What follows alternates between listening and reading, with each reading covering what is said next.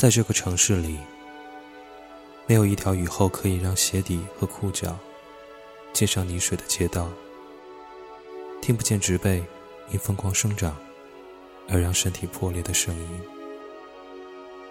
我躺在我的床上，看着蓝色的窗帘，抓不到超过手臂长度的任何东西。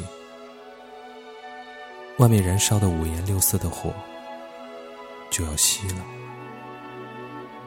我却闻到了从你居所灯光焦糊的味道。别担心了，好好睡吧。天亮前，谁都醒不了。